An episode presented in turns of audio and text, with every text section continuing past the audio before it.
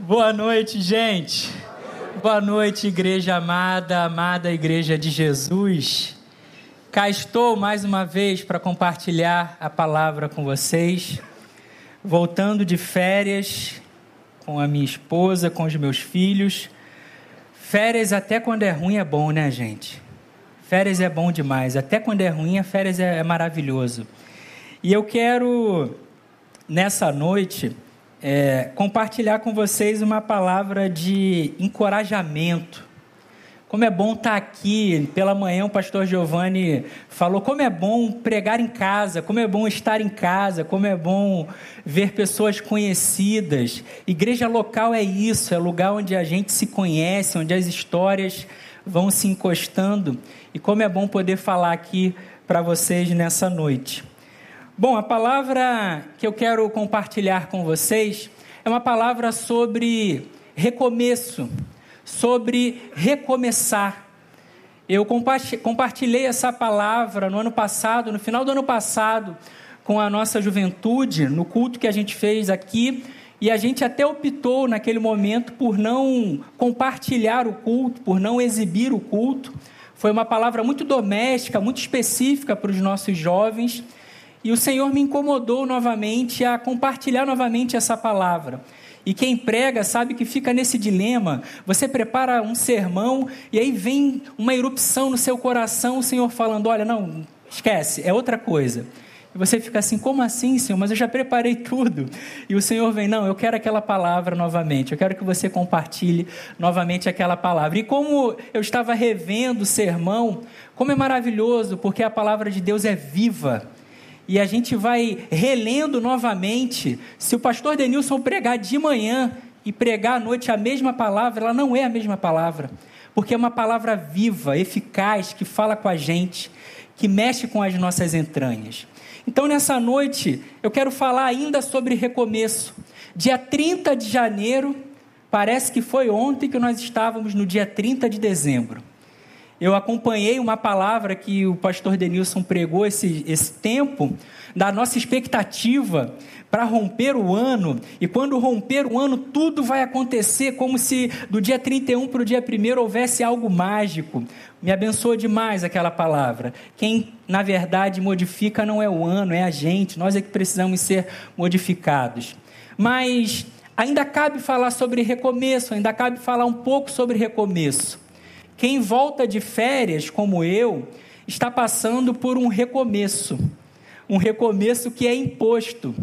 Quem volta às aulas, por exemplo, volta para um recomeço, mas um recomeço que também é imposto. Se eu pudesse, eu ficava de férias para muito mais tempo do que 30 dias. Mas existem recomeços que nos são impostos. Você não tem escolha, você tem que recomeçar. Nessa noite eu não quero falar desses recomeços. Nessa noite eu quero falar daquele recomeço por livre e espontânea vontade. Eu estava é, meditando é, na palavra, vendo na palavra, ouvindo música. Eu sou uma pessoa que gosto muito de ouvir música. E ao ouvir aquela música do Frejá, e eu nem tenho ele como um dos melhores cantores para mim, prediletos, mas ao ouvir aquela música onde ele diz: Desejo que você tenha quem amar, e quando estiver bem cansado. Quem aqui não está cansado nesses dois anos de pandemia? E quando estiver bem cansado, que ainda exista amor para recomeçar. Para recomeçar. Tem gente que não gosta, né? Ah, não, é música do mundo, música secular. Para mim não existe nada disso. Para mim só existe música boa, música ruim. Eu gosto muito de música popular brasileira, mas atualmente o pessoal gosta mais de música para pular brasileira, né? Eu costumo dizer que boa música foi feita, acho que até ali, os anos 90, talvez. Com raríssimas exceções, você tem letras e músicas maravilhosas. Isso parece que se reflete também no meio gospel ou no meio evangélico. Bom, o poeta vai dizer então que, ainda cansado, se nós tivermos a quem amar, nós podemos recomeçar. E a boa notícia é que o nosso Deus é especialista em recomeços. O nosso Deus é especialista em recomeçar histórias. Foi assim com Noé, foi assim com José no Egito, foi assim com Ruth, Noemi, foi assim com Neemias, foi assim com Lázaro, foi assim com a mulher samaritana, foi assim com o cego, foi assim com os dez leprosos, foi assim com você e tem sido assim comigo. O Senhor tem nos proporcionado recomeços, recomeços e mais recomeços. Eu não sei o que que você precisa recomeçar nessa noite, mas eu tenho uma palavra para te dar. O Senhor te trouxe aqui, o Senhor te colocou aqui, ligado nesse canal na internet da igreja, para dizer que você precisa recomeçar. Essa é uma noite de recomeços, uma noite de novas possibilidades, uma noite de sonhos serem relembrados, rememorados novamente. Nessa noite, Deus te convida para recomeçar recomeçar a sua história, recomeçar projetos. Eu quero te dar essa palavra de encorajamento nesse finalzinho de janeiro. Talvez você lá no dia 30 de dezembro estava cheio de gás, cheio de sonhos, cheio de expectativas, e agora, dia 30 de janeiro, você já está entregue. Parece que aquele gás todo já acabou. Parece que você está olhando para o ano e vai falar: vai ser mais um ano difícil, vai ser mais um ano onde eu vou entrar no piloto automático. Não, não, meus amados. O Senhor tem recomeço para a sua vida. O Senhor tem nova história para a sua vida. E sempre que eu penso em recomeço, sempre que eu olho para a Bíblia e vejo essas histórias de recomeço, eu sempre lembro de Neemias. Eu gosto muito da história de Neemias. E eu quero nessa noite ler com vocês, lá no livro de Neemias, no capítulo 1, do verso 1 ao verso 10. A história de Neemias, o que que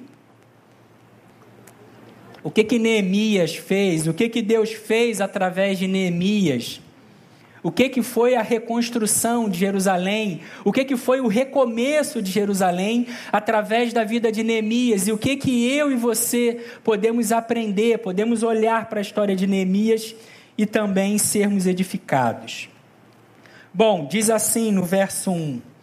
No mês de Quisleu, no vigésimo ano do reinado do, do rei Artaxerxes, eu estava na fortaleza de Suzã Hanani, um de meus irmãos, veio me visitar com alguns homens que haviam chegado de Judá. Perguntei-lhes a respeito dos judeus que haviam regressado do cativeiro e da situação em Jerusalém. Eles responderam: As coisas não vão bem para os que regressaram à província de Judá. Eles estão passando por dificuldades e humilhações. O muro de Jerusalém foi derrubado e suas portas foram destruídas pelo fogo. Quando ouvi isso, sentei-me e chorei. Durante alguns dias lamentei, jejuei e orei ao Deus dos céus. Então disse: essa é a oração de Neemias. Ó Senhor Deus dos céus, Deus grande e temível, que guardas tua aliança de amor leal para com os que te amam e obedecem a teus mandamentos. Ouve a minha oração Olha do alto e vê que oro noite e dia por teu povo, Israel. Confesso que temos pecado contra ti. Sim, minha própria família e eu temos pecado. Temos pecado terrivelmente contra ti. Não temos obedecido a teus mandamentos, decretos e estatutos que nos destes por meio de teu servo Moisés. Por favor, Lembra-te do que dissestes a teu servo Moisés: Se forem infiéis a mim, eu os dispersarei entre as nações. Mas se voltarem para mim, obedecerem a meus mandamentos e viverem de acordo com eles, então, mesmo que estejam exilados nos confins da terra, eu os reunirei e os trarei de volta ao lugar que escolhi para estabelecer meu nome. O povo que tu resgataste com teu grande poder e com tua forte mão é teu servo. Ó oh, Senhor, por favor, ouve a oração deste teu servo. Ouve as orações de teus servos que se agradam em te honrar. Peço-me que me concedas êxito hoje e que o rei me seja favorável. Nesse tempo, eu era copeiro do rei. Vamos orar? Pai, fala com a gente, Senhor. Nós estamos aqui reunidos em teu nome. Como bem teu filho falou, tudo aqui é para tua glória. Nós não estamos aqui reunidos num clube religioso, nós somos a tua igreja, Senhor. Por isso, Pai, fala conosco, reaviva as nossas histórias, faz novos recomeços acontecerem nessa noite. Que o teu Santo Espírito passeie por esse lugar, Senhor. E que todo coração que esteja duro, que esteja, Senhor, Pai, contrário à tua palavra, que seja amolecido pelo poder e pelo seu toque, Pai. Eu faço essa oração não no meu nome, não no nome da igreja Betânia, Senhor, não no nome do pastor Neil, do pastor Denilson, mas no nome santo de Jesus. Amém e amém. Bom, para vocês entenderem o contexto dessa história, essa história se passa no período onde onde Jerusalém havia sido levada cativa. Israel, na sua desobediência a Deus, havia sido levada cativa. Nabucodonosor havia colocado uma opressão sobre o povo, havia pego todos aqueles habitantes do reino do norte, do reino do sul, e havia levado cativo o povo.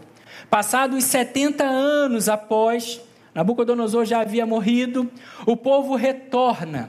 Jerusalém estava destruída, as portas estavam queimadas, os muros haviam sido derrubados da cidade, o cenário era de caos, de completo caos.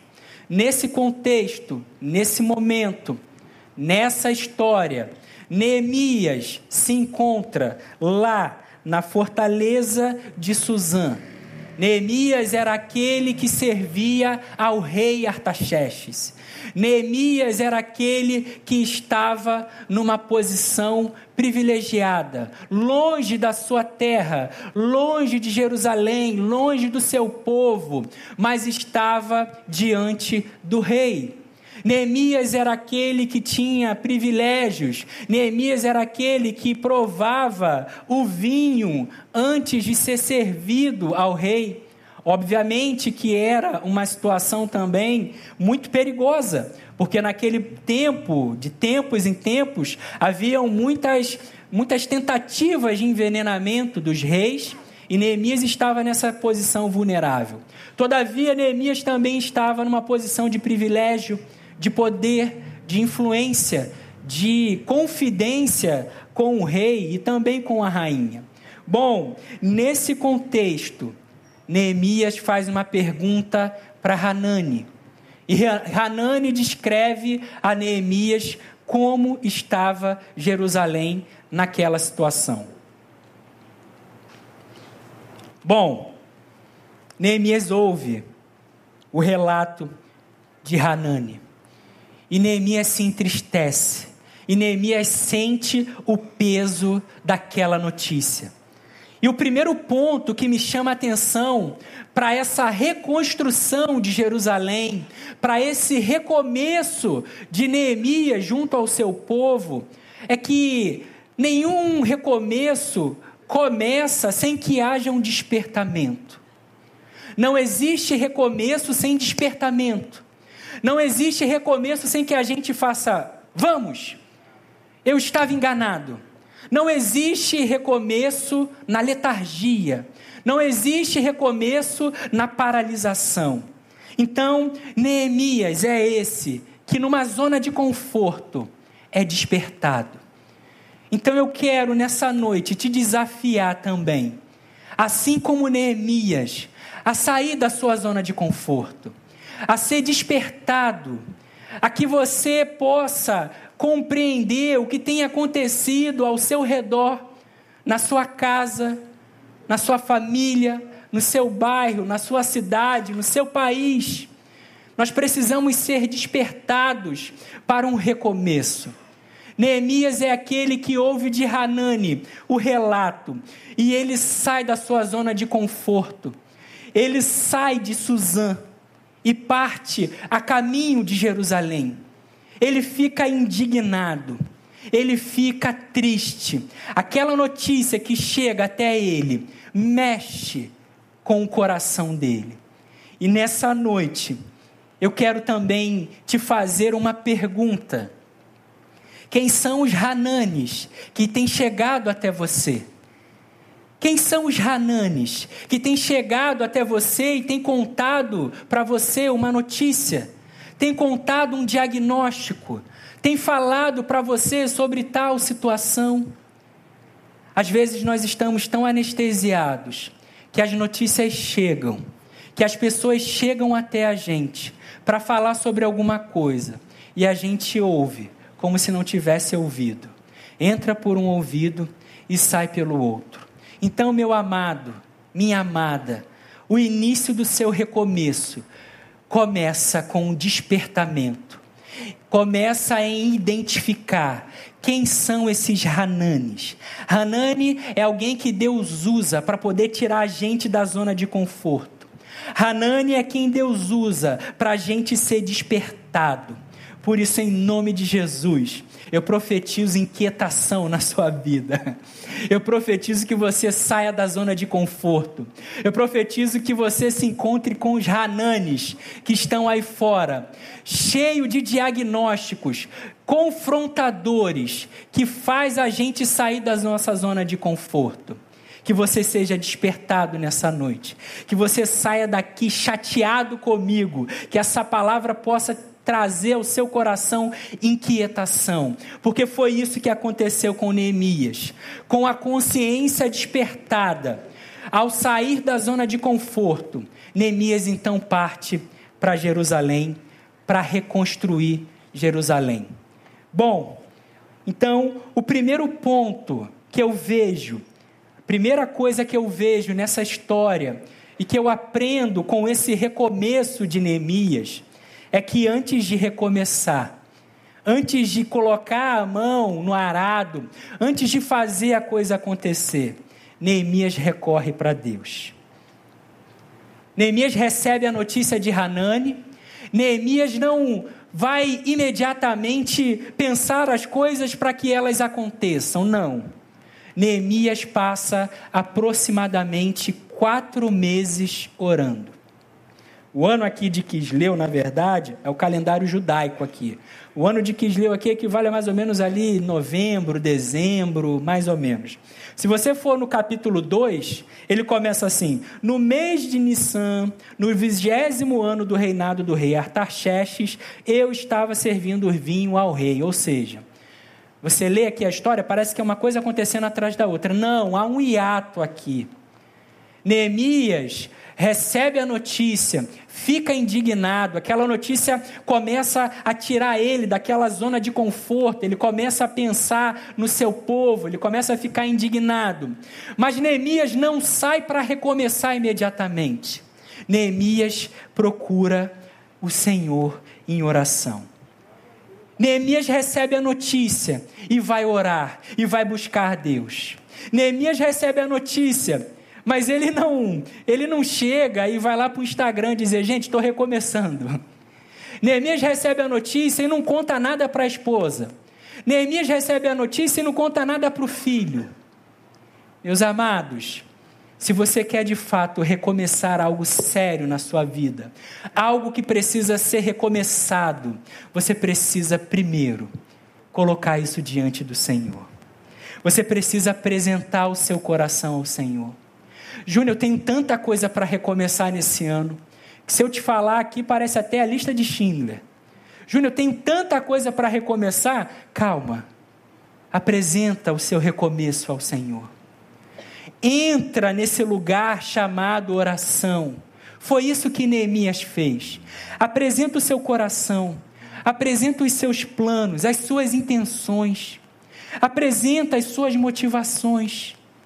E nesse lugar chamado oração, o Senhor vai moldando a gente, o Senhor vai falando com a gente, vai tirando o nosso ego.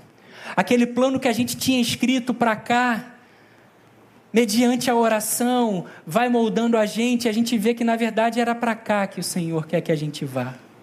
Então, meus amados, recomece, sim, planeje, sim, mas primeiro busque o Senhor em oração. O seu recomeço precisa começar com oração. Conta primeiro para o Senhor. Fala primeiro para o Senhor sobre o seu recomeço. Neemias compreendia essa importância. Neemias conhecia o Deus a quem ele servia. Neemias é alguém que não foi criado em Jerusalém. Neemias é alguém que estava lá na terra do cativeiro. Mas Neemias, conhecia o Deus a quem ele servia. Olha que interessante. Neemias vai dizer sobre aliança na oração. Neemias começa a oração dizendo assim, ó: Ó Senhor, Deus dos céus, Deus grande e temível, que guardas tua aliança de amor leal para com os que te amam e obedecem a teus mandamentos. Ouve a minha oração. Neemias conhecia o Deus a quem ele servia. Por isso que Neemias não foi diretamente ao rei, por isso que Neemias não foi diretamente ao melhor amigo, Neemias sabia quem era o Deus que ele servia. Você conhece o teu Deus? Você sabe o Deus que você serve? Você sabe que Deus é esse?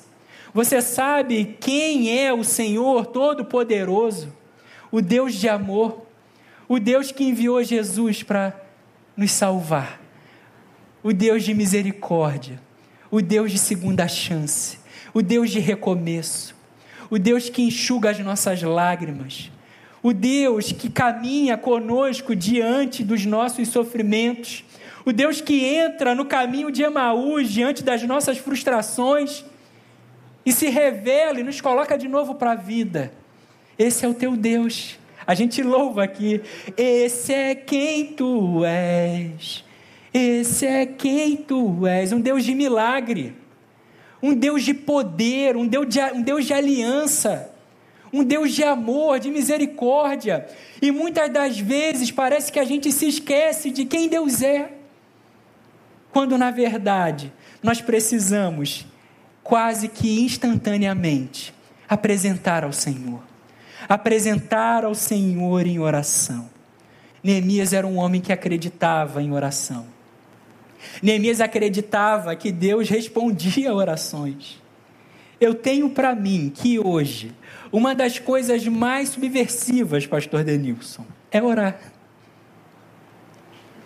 Antigamente, ser subversivo era quebrar o sistema, era pichar o muro e tacar fogo, e não sei o que, a rebeldia, ser subversivo. Hoje em dia, uma das maiores subversões é orar. A gente não gosta de orar. Sabe por que a gente não gosta de orar? Porque a gente não acredita na oração mais. Porque a gente não tem mais experiências de oração.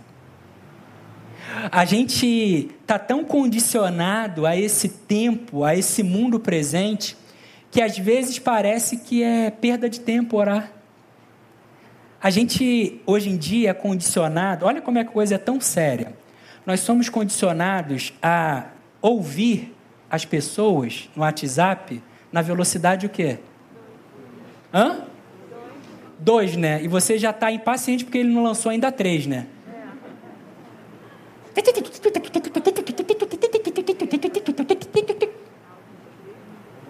Gente, isso vai entrando que a gente não vai nem se dando conta.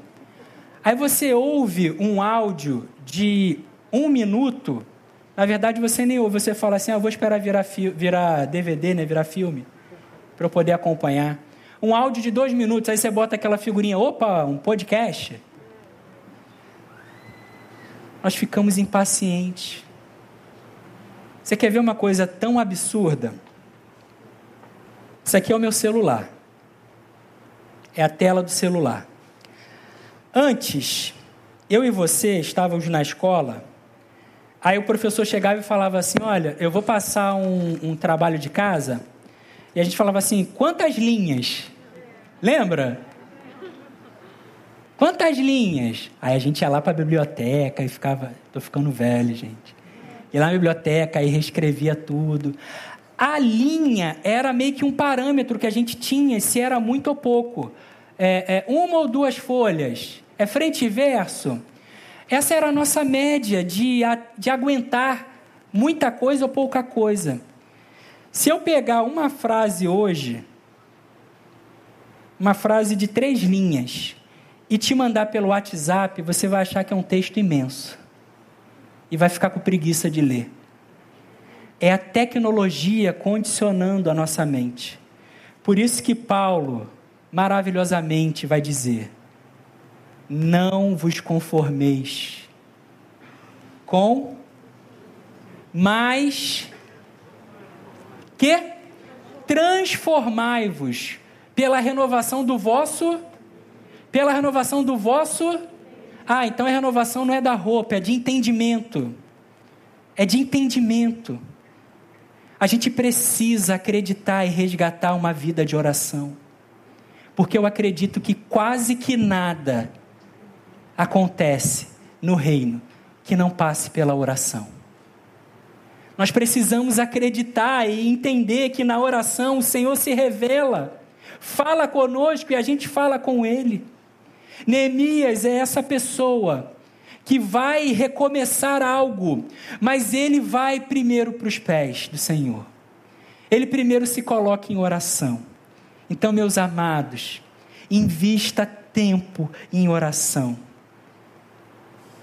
Mateus vai dizer, Mateus 6,6: Quando orares, entra no teu quarto, fecha a porta do quarto e ora ao Pai em secreto. E o Pai que vem em secreto o recompensará publicamente. Onde tem sido o seu quarto? Onde fica o seu quarto, por exemplo? E eu não estou falando aqui tão somente de um quarto físico. Por exemplo, eu não consigo orar no meu quarto. Porque a Anne não deixa, gente. Brincadeira, mentira. Malu, gente, aprendeu, tá aqui engatinhando, ó. Pedro, 10 anos vai fazer. O meu quarto é o lugar mais movimentado da casa hoje. O meu quarto hoje tem sido a sala. Anne, Pedro e Malu dormindo, aí eu faço da sala o meu quarto. Tinha dias, tinha momentos, quando eu trabalhava lá em Botafogo, o meu quarto era o meu carro. Enquanto eu dirigia, eu passei muito tempo, muito tempo ouvindo louvor, música e tal, até que eu fui despertado e, cara, eu vou orar, vou orar dirigindo. Falar com Deus, vou começar a falar com Deus dirigindo no meu carro. Uma vez eu estava chorando dirigindo, a pessoa olhou para o lado, não sabia o que estava acontecendo. Quarto. Qual é o seu quarto? Onde fica o seu quarto? Onde fica esse lugar onde você pode encontrar Deus e Deus pode te achar? Porque é nesse lugar que coisas milagrosas acontecem. É nesse lugar que coisas absurdas acontecem. É nesse lugar que a sua lágrima é enxugada. É nesse lugar que sonhos são revelados. É nesse lugar que propósitos são confirmados. É nesse lugar que Deus fala conosco. Por isso, meus amados, recomece, recomece sim, mas recomece buscando a face de Deus. Jerusalém, antes de ser reconstruída pelas mãos de Neemias, foi reconstruída dentro do coração dele. Neemias, antes de reconstruir Jerusalém, antes de pegar os judeus e fazer isso e aquilo, antes de colocar a mão na massa, antes de ir para o exterior, Neemias construiu um caminho para o seu interior. Jerusalém foi reconstruída muito antes de 52 dias. Foi reconstruída primeiro no seu coração. Diga para a pessoa que está ao seu lado: antes de planejar ações exteriores, execute ações interiores.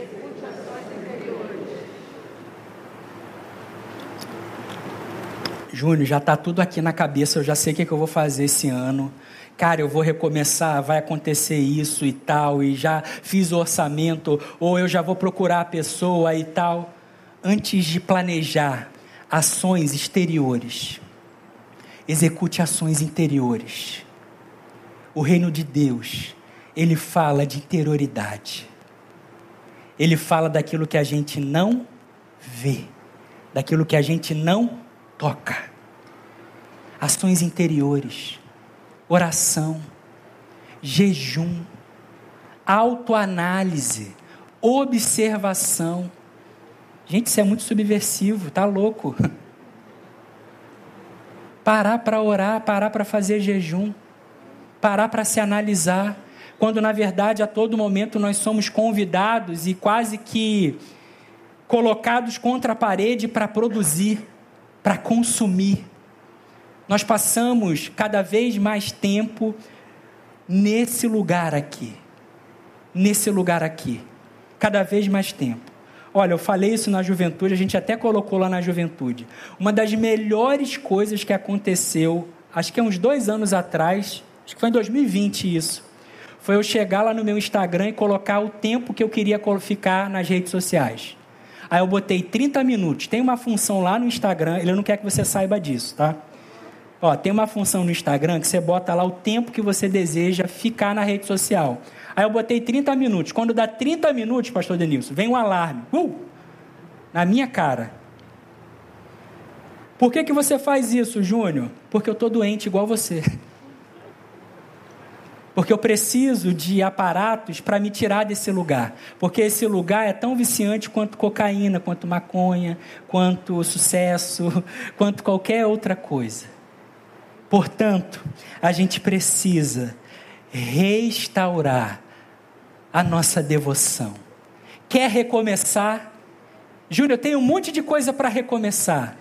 Então recomece a sua vida de oração. Recomece a sua vida de oração. Antes de partir para a ação, parta para a oração. Neemias compreendia a importância de ter um relacionamento com Deus, e isso ajudou ele a reconstruir Jerusalém. Bom, segundo ponto que eu aprendo com Neemias, nessa história de reconstrução, é que Neemias compreendia a sua vocação. Neemias compreendia o seu chamado, porque ele tinha consciência da sua identidade. Espera aí, Júnior, como é que é isso? Neemias compreendia o seu chamado, a sua vocação, porque ele tinha consciência da sua identidade. Ele sabia o Deus a quem ele servia, e ele sabia também quem ele era. Ele era povo de Deus. Ele sabia o Deus que ele servia e ele sabia quem ele era. Peraí, eu sirvo ao Deus Todo-Poderoso, Deus da aliança, mas eu também sou povo da aliança. Eu também faço parte desse povo. Neemias sabia quem era Deus, mas ele tinha compreensão da sua identidade. Apesar de lá na fortaleza de Suzã, apesar de servir a um povo estrangeiro, Neemias compreendia a sua identidade.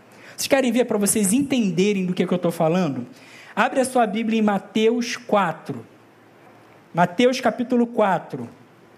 Na famosa tentação no deserto.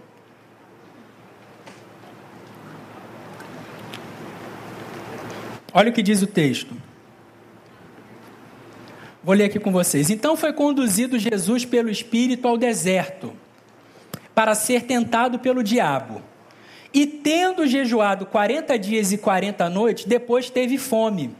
E chegando-se a ele, o tentador disse: Olha o que, que o diabo diz para Jesus: Se tu és o filho de Deus, manda que estas pedras se tornem em pães. Ele, porém, respondendo, disse: Está escrito: Nem só de pão viverá o homem mas de toda palavra que sai da boca de Deus. Presta atenção. Olha o que está lá em Mateus. Ele diz assim: Você está com fome? Ele pergunta isso para Jesus: Você está com fome, Jesus? Transforma essa, essas pedras em pães. É isso que, é isso que o diabo fala para Jesus? Hã? Claro que não, gente. Ele não disse você está com fome. Se você é o filho de Deus, gente, o que, que tem a ver filho de Deus com fome? Olha a pergunta que o diabo faz.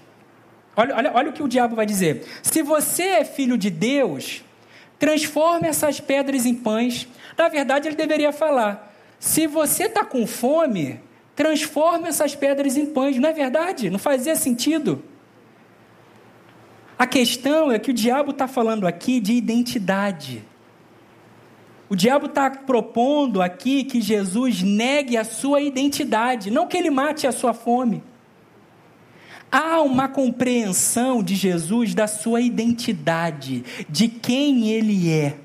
A sugestão do diabo foi: Jesus, usa as circunstâncias desfavoráveis para desconstruir a sua identidade e você se desviar da sua missão. Você está com fome, é a circunstância, beleza. Mas você é filho de Deus, é a sua identidade. Faz o seguinte: transforma essa pedra em pão, satisfaz a tua vontade, desiste de cumprir a tua missão. É uma questão de identidade, não é uma questão de fome. O que o diabo quer é desconstruir a nossa identidade, para nos afastar da nossa vocação, para aquilo que nós fomos chamados, para aquilo que nós fomos chamados a ser no reino de Deus, aqui, já, agora, em Realengo, em Betânia, no Rio de Janeiro, na sua casa, na sua família.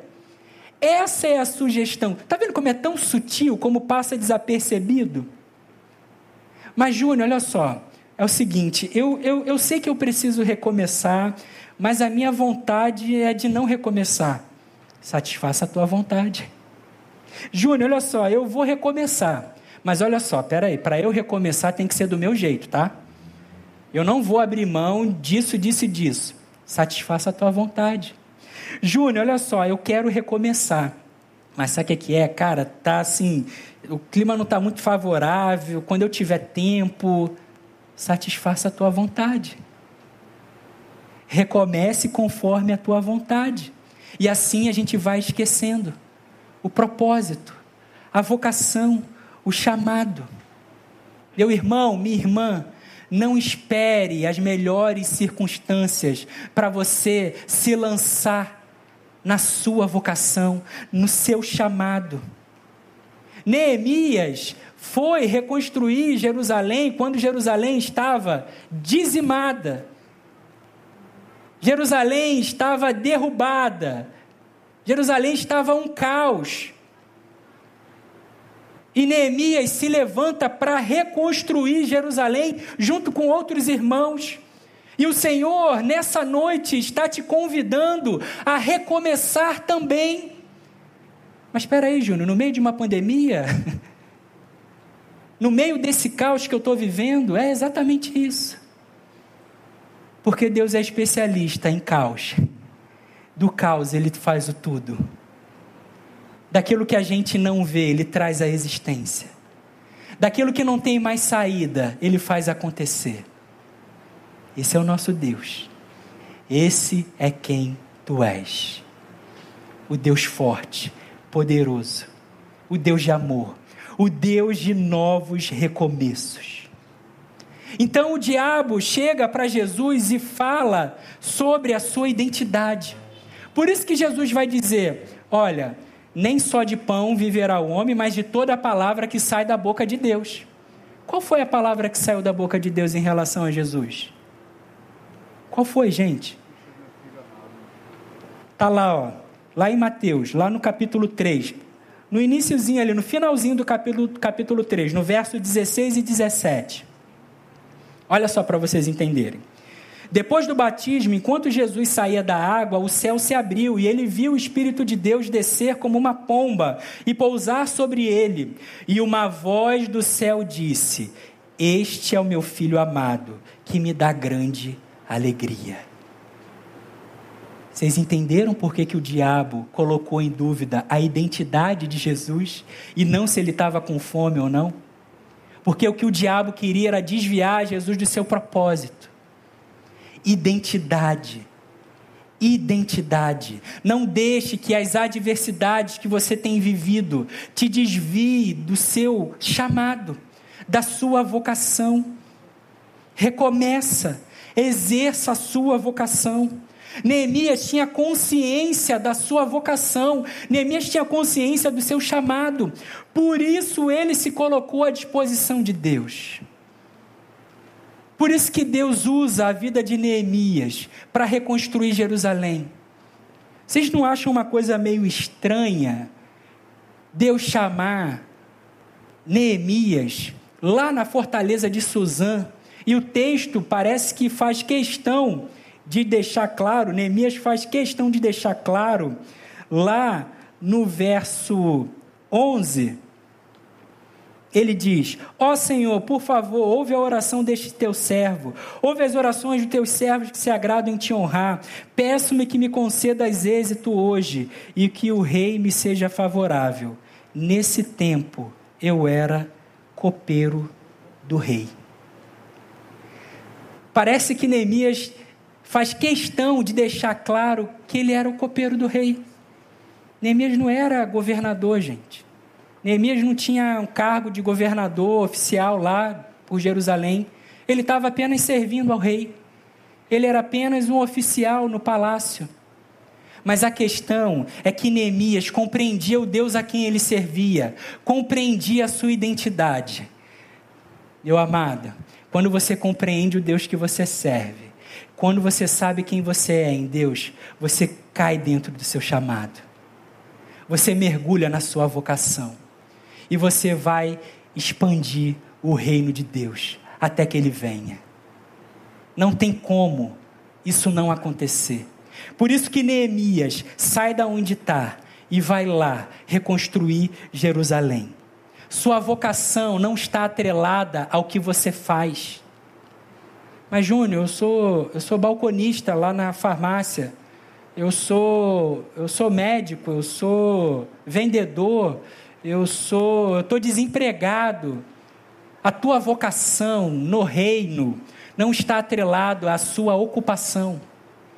A sua vocação é um chamado de Deus para você, onde somente você e tão somente você cabe a multiforme graça do Senhor se manifesta através do seu corpo. Que horrível seria Betânia somente com o pastor Neil aqui. Que horrível seria Betânia somente com o pastor Denilson. Que horrível seria Betânia somente com você aqui. Com todo mundo igual a você.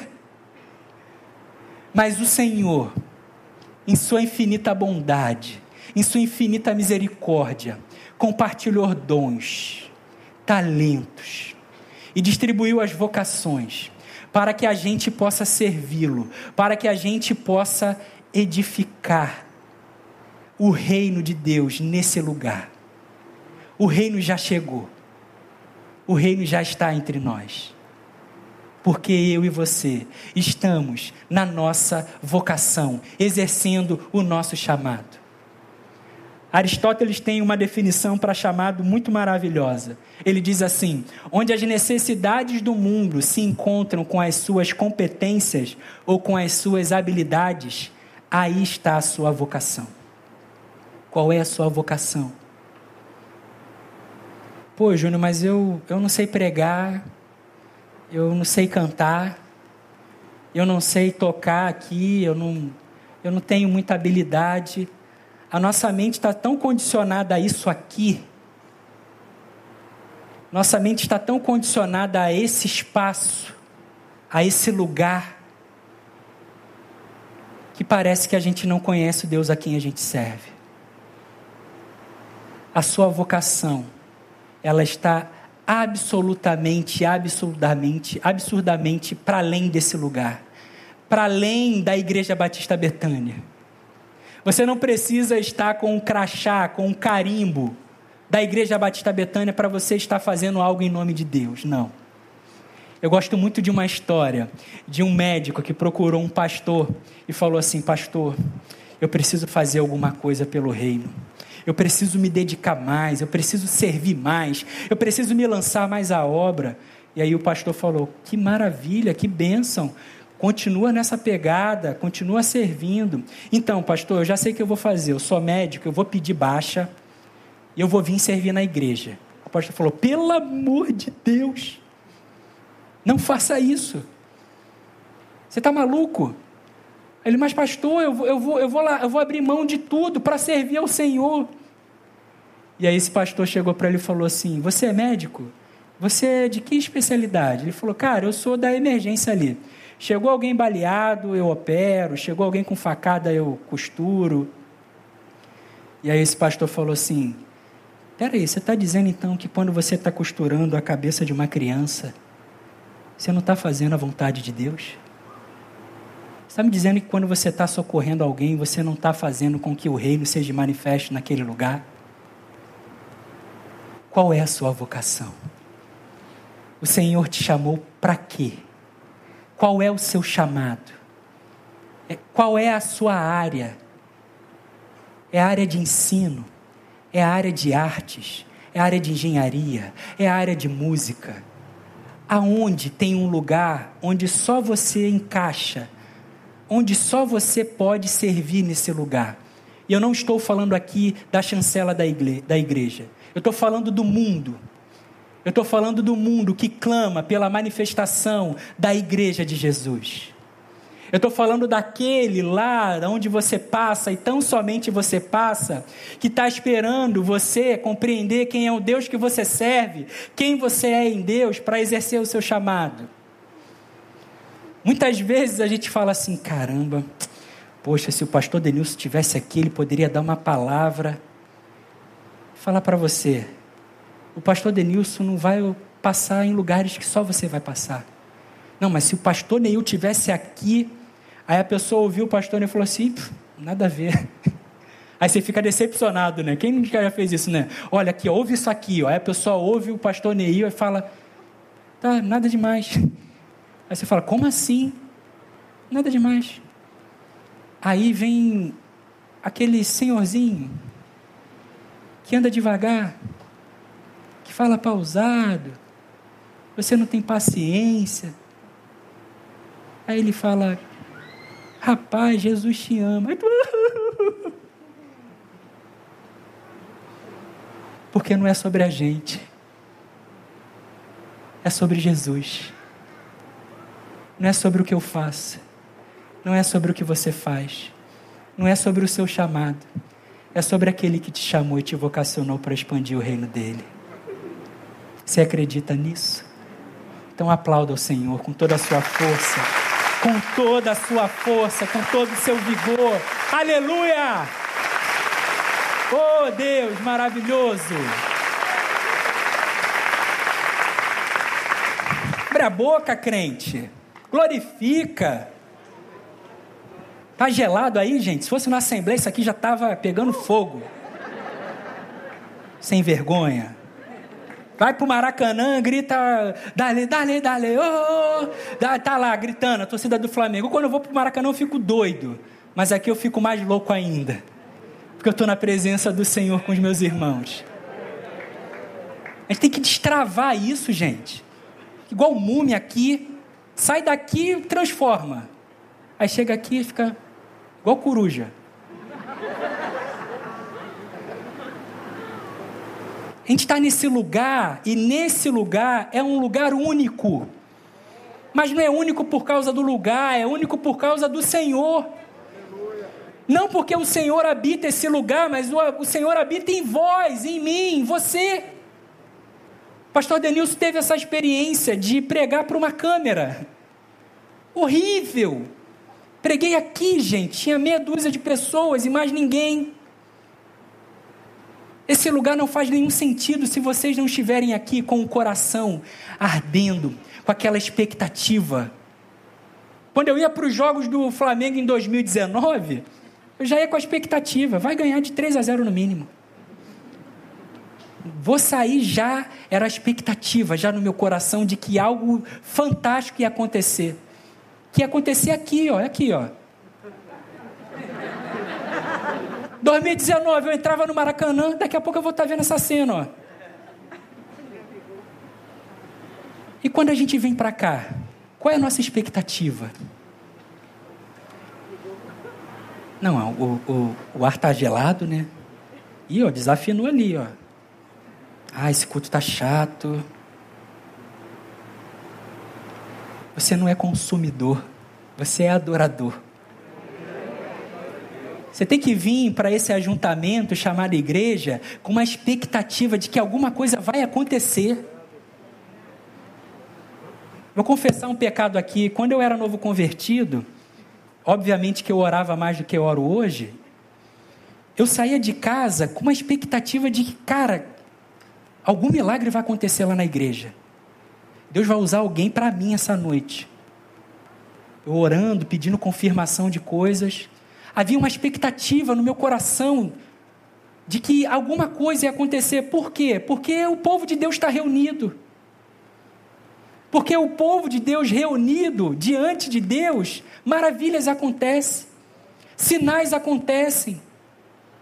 Eu não estou falando somente dos milagres físicos, eu estou falando de cura, de libertação, de perdão, de amor derramado e, obviamente, da manifestação dos dons vocação. Qual é a sua vocação? Ed Renekiewicz também tem uma declaração muito boa sobre vocação. Ele diz: vocação é trabalhar com Deus para colocar a ordem no caos. Fantástico, né? Vocação é trabalhar com Deus para colocar a ordem no caos. Isso cai como uma luva para Neemias. Neemias trabalhou junto com Deus para colocar a ordem no caos que estava Jerusalém. Nessa noite, o Senhor te chama para recomeçar também e para colocar a ordem no caos da sua vida, para colocar a ordem no caos de outras vidas. Se você ler o texto depois de Neemias, você vai ver a todo momento Neemias falando: Mas a mão do Senhor estava sobre, mas o Senhor confirmou, mas o Senhor fez isso. A gente ora, busca o Senhor em oração, mas também sai para executar. É fé e ação. Não adianta só ficar na oração que nada acontece. Não adianta também ter uma vida somente de atividade, sem parar.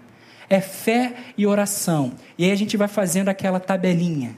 Bebeto e Romário, 94. Vai dar bom, gente. Você e Deus, eu e Deus, eu e você, Deus e você, vai dar bom vocação junto com Deus, a gente, entendendo qual é o nosso lugar no corpo. Neemias é esse, que recomeça Jerusalém, mas recomeça e primeiro vai orar. Neemias é esse que recomeça Jerusalém, mas só recomeça porque tinha compreensão de quem Deus era, de quem ele era e de qual era a sua vocação. Neemias foi na direção de Jerusalém. Qual é a sua direção? Qual é a sua Jerusalém? A vocação de Neemias, e agora eu termino, estava à disposição do próximo. A vocação de Neemias colocou Neemias no caminho do outro. A vocação de Neemias não era um fim em si mesma. Neemias não foi ser governador de Jerusalém para poder ter tapinha nas costas, para poder ter mais seguidor no Instagram, para poder causar inveja nas pessoas, nada disso. Neemias colocou-se na sua vocação, foi ao encontro do seu chamado, porque a sua vocação e o seu chamado tinha fim no outro, tinha fim no próximo. Por isso que ele vai para Jerusalém. Por isso, ele, com a ajuda do povo, consegue reconstruir os muros em 52 dias. Só que mais do que reconstruir os muros, mais do que reconstruir as portas de Jerusalém, mais do que isso, Neemias repactuou a aliança do povo com Deus fez lembrar o povo de Moisés, da lei, do pacto. E o povo novamente restabeleceu a sua comunhão com Deus naquele lugar. Neemias era alguém que tinha o próximo como alvo. A bússola de Neemias não apontava para o eu, a bússola de Neemias apontava para o nós, para o próximo. A minha e a sua vocação precisam estar alinhadas, direcionadas ao próximo. Tem lugar para o próximo na sua agenda, no seu recomeço. Nesse ano de 2022, tem lugar para o próximo. Neemias é esse que parte para reconstruir, que parte para recomeçar, mas coloca o próximo na sua agenda. Reconstrói Jerusalém, estava dando uma treta danada lá na época, o povo, gente passando fome, judeu vendendo judeu como escravo para poder ter mais dinheiro. Neemias fala assim: opa, opa, o que, que é isso? Nós fomos escravizados pelo inimigo e agora a gente está se escravizando entre o próprio povo. Pai vendendo filho para poder ter dinheiro, para poder comer. Neemias então vai e tem ali na sua agenda o próximo. Está lá tratando de injustiças sociais. Se você abrir lá, lá no capítulo 5, no verso 6, Neemias está lá resolvendo um monte de coisa. Está colocando as coisas em ordem, porque Neemias tinha uma fé viva. Neemias não tinha uma fé morta. A fé de, de Neemias era viva. Era uma fé que compreendia o Deus que era e saía para agir, saía para fazer. Uma fé viva não é uma fé que fica somente na crença. Eu sei quem Deus é. Ah, eu estou todo arrepiado. Eu tenho ortodoxia eu tenho ortopatia. Falta você ter, na verdade, ortopraxia. Ortodoxia é a doutrina correta. Olha, eu entendo quem Deus é, eu sei as Escrituras, eu, eu creio de maneira correta. Olha, eu estou todo arrepiado aqui, eu estou sentindo o poder de Deus, eu estou vendo a manifestação, eu estou com um sentimento adequado, correto, ortopatia. Mas se você não tem a praxis, se você não tem a prática, não adianta de nada. Por isso que Tiago vai lá dizer e vai jogar na nossa cara que os demônios também creem e estremecem. Gente, olha que coisa pesada. Tiago, lá na sua carta, vai dizer: olha, os demônios também creem e estremecem. É uma fé morta. A fé que só tem compreensão e sentimento é uma fé demoníaca. A fé viva é aquela fé que te lança para o próximo. É aquela fé que tem obras, que tem evidência.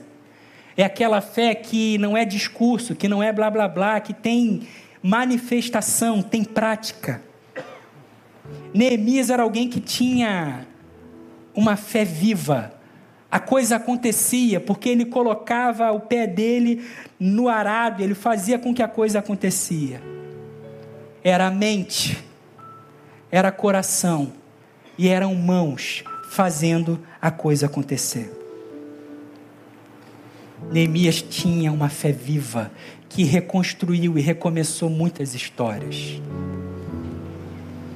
Por isso, a pergunta no tema dessa reflexão: ainda existe amor para você recomeçar? Fica de pé.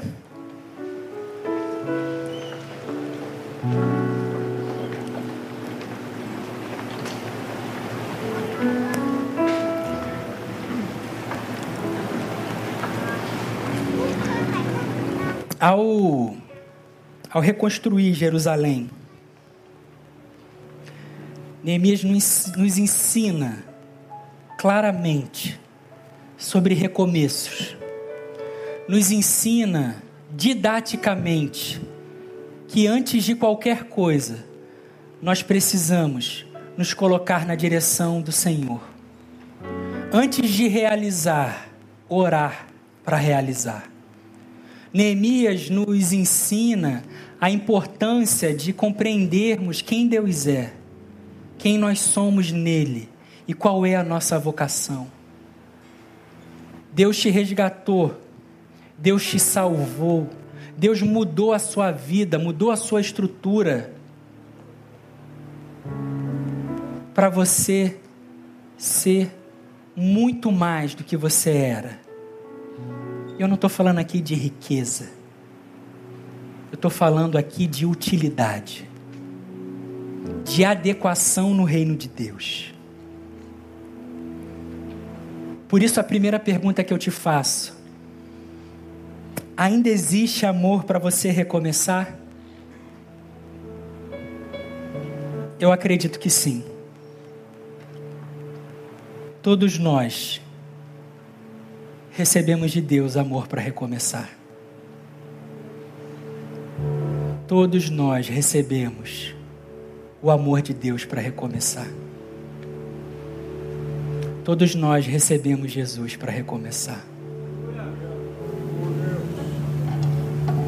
Que doideira que Deus faz, gente. Pegar um texto, uma, uma música lá do Frejar, olha, amor para recomeçar. Existe amor para recomeçar, sim, para mim e para você. além do amor de Deus, existe amor próprio para você recomeçar. Deus te ama, você sabe disso. Mas existe amor próprio. E talvez você está sem esse amor próprio. Porque para a gente amar o próximo, a gente tem que amar o próximo como a nós mesmos. Então, Existe amor próprio para você recomeçar? Júnior, tem amor de Deus, tem amor próprio. Tem amor pelo outro para você recomeçar? Tem alguém que vale a pena o recomeço? Existe amor para recomeçar? Neemias sai da fortaleza de Suzã, da sua zona de conforto, e mergulha em Jerusalém. E eu te pergunto: qual é a tua Jerusalém? Ei, homem, qual é a tua Jerusalém? Ei, mulher, qual é a tua Jerusalém? Eu não sei qual é a sua Jerusalém. Talvez a sua Jerusalém seja a sua vida. Júnior, a minha Jerusalém, a minha vida precisa ser totalmente reconstruída. Talvez a sua Jerusalém sejam os relacionamentos que foram quebrados com esposa, com esposo, com pai, com filho, com amigo, e você precisa recomeçar.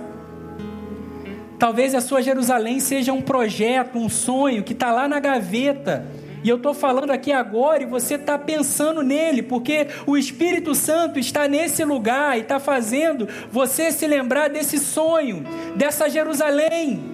E Ele quer te colocar na direção novamente dessa Jerusalém. Qual é a sua Jerusalém? Sua vocação, que estava lá enterrada, que você não acreditava mais e o Senhor está aqui me usando como ferramenta para falar para você. Vai na direção dessa Jerusalém. Qual é a sua Jerusalém? Eu não sei qual é a sua Jerusalém.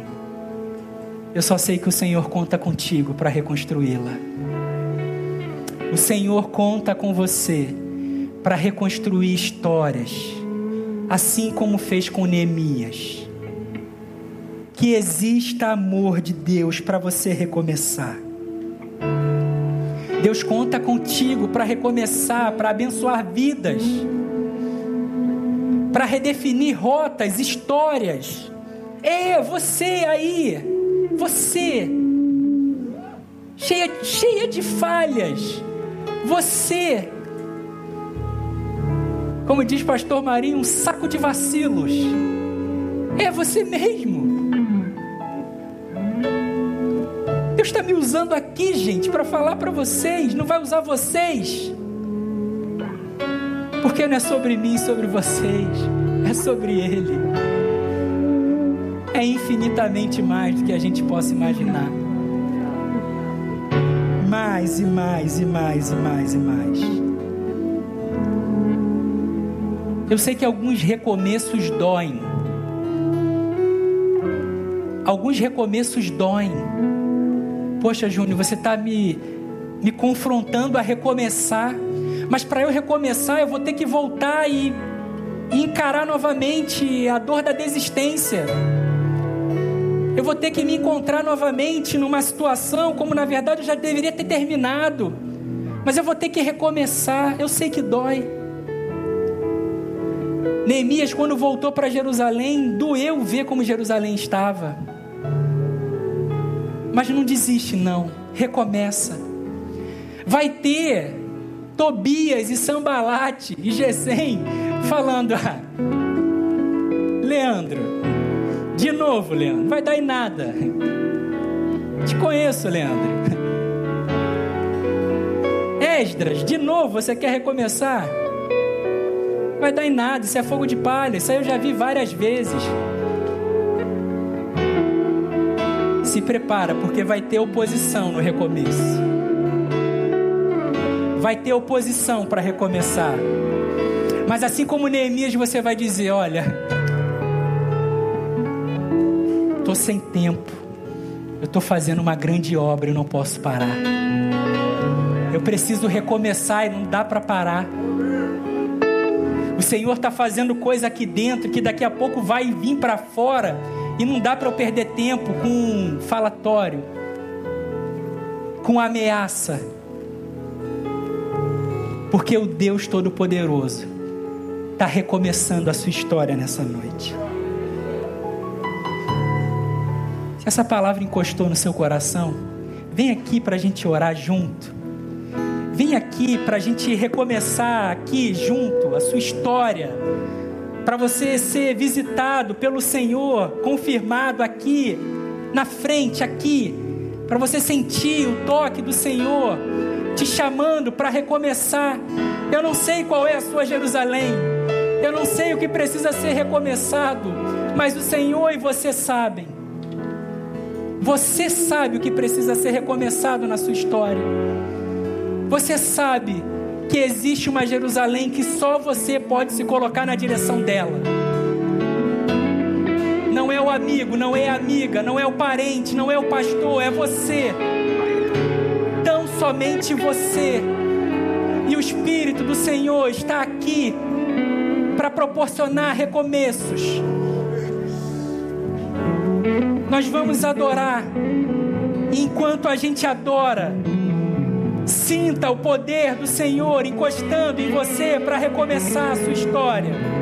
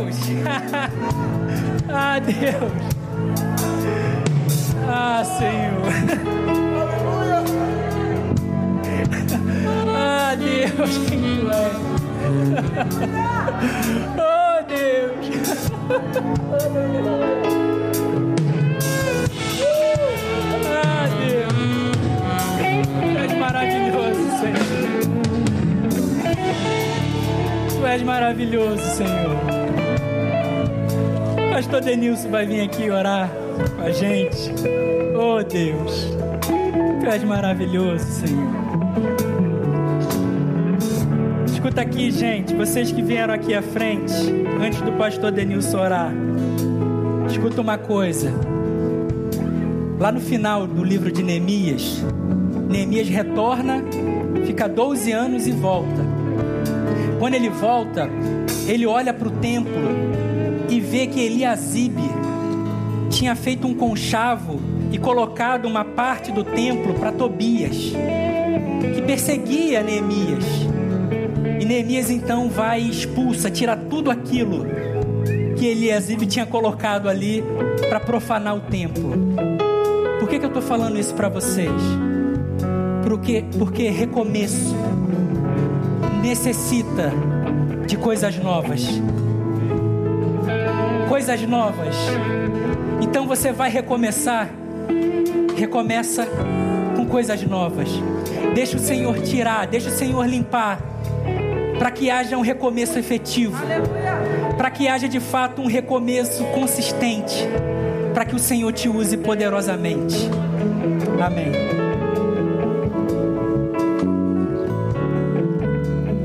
Tu conheces cada história aqui representada nesse altar, Senhor.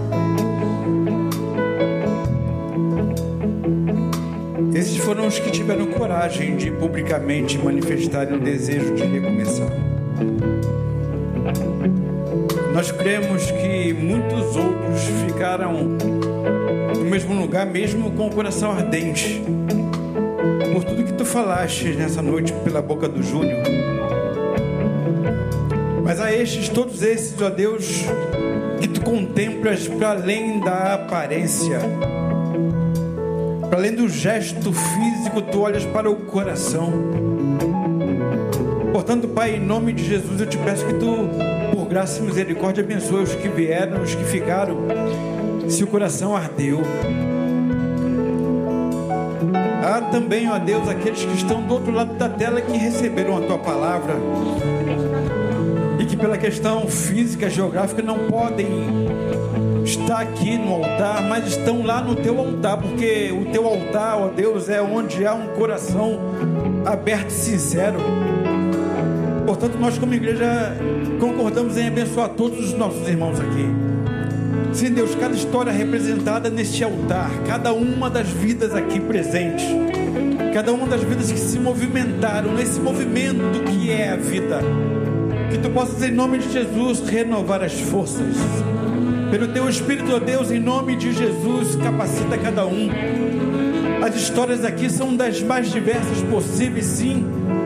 Portanto, ó Deus, em cada uma dessas histórias, tu sabe o que foi o impeditivo para continuar tendo o prazer de viver, continuar tendo o prazer de fazer, de realizar, Pai, em nome de Jesus, que tu possa ajudá-los a restaurar, em nome de Jesus como o Júnior bem falou aqui no final, que algumas coisas precisarão serem tiradas.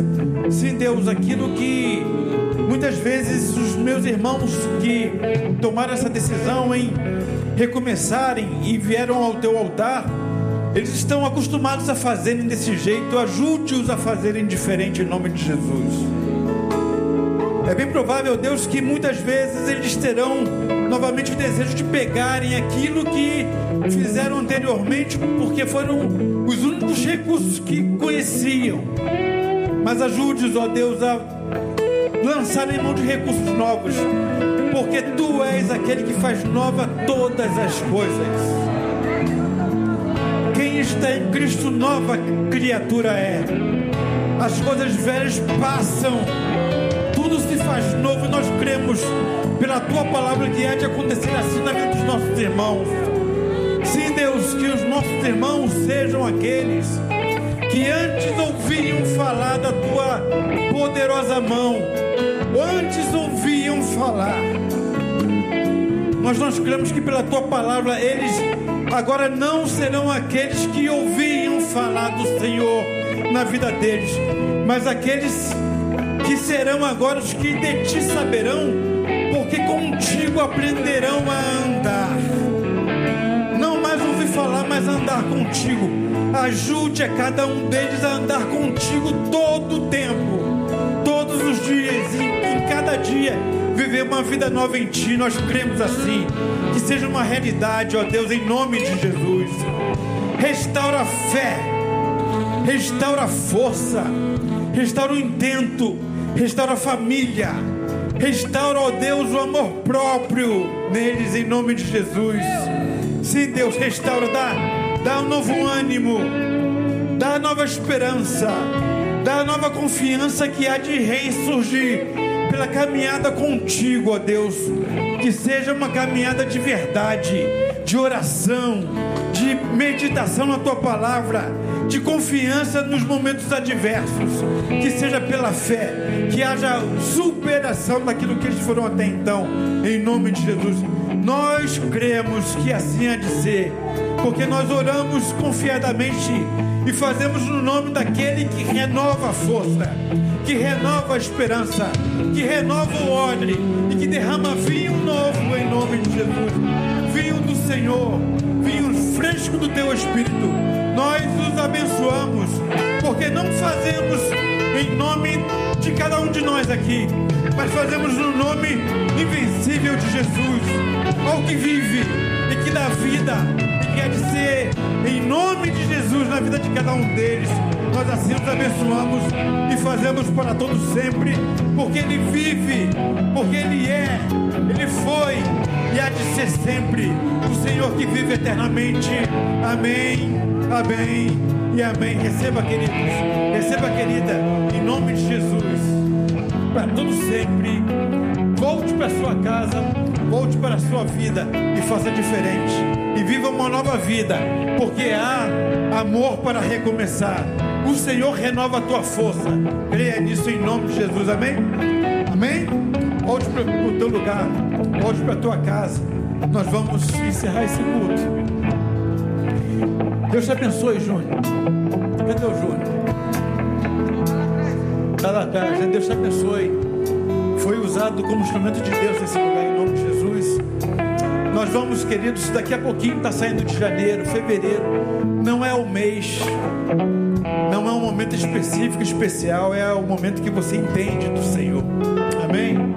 Então nós vamos para casa agora, recebemos de Deus como um bálsamo da palavra dele.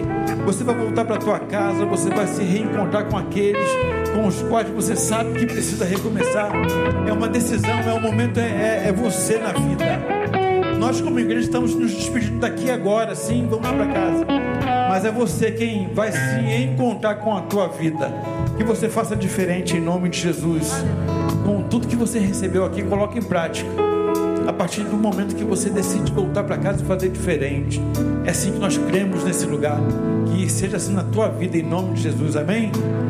Vamos nos abençoar mutuamente. Você pode colocar a mão no ombro do teu irmão aí agora, em nome de Jesus. Você vai o abençoar, dizendo assim: Meu querido irmão, que a graça redentora de Jesus manifesta nessa noite por tudo que aconteceu. Que o amor eterno de Deus, o eterno Pai, que nos renova em todo o tempo e que dá amor para recomeçar, e que a graça, o amor e também as misericórdias do Divino Espírito Santo, que nos capacita para mais uma caminhada. Repouse sobre a tua vida, sobre a tua casa, sobre os teus negócios, agora e para todo sempre.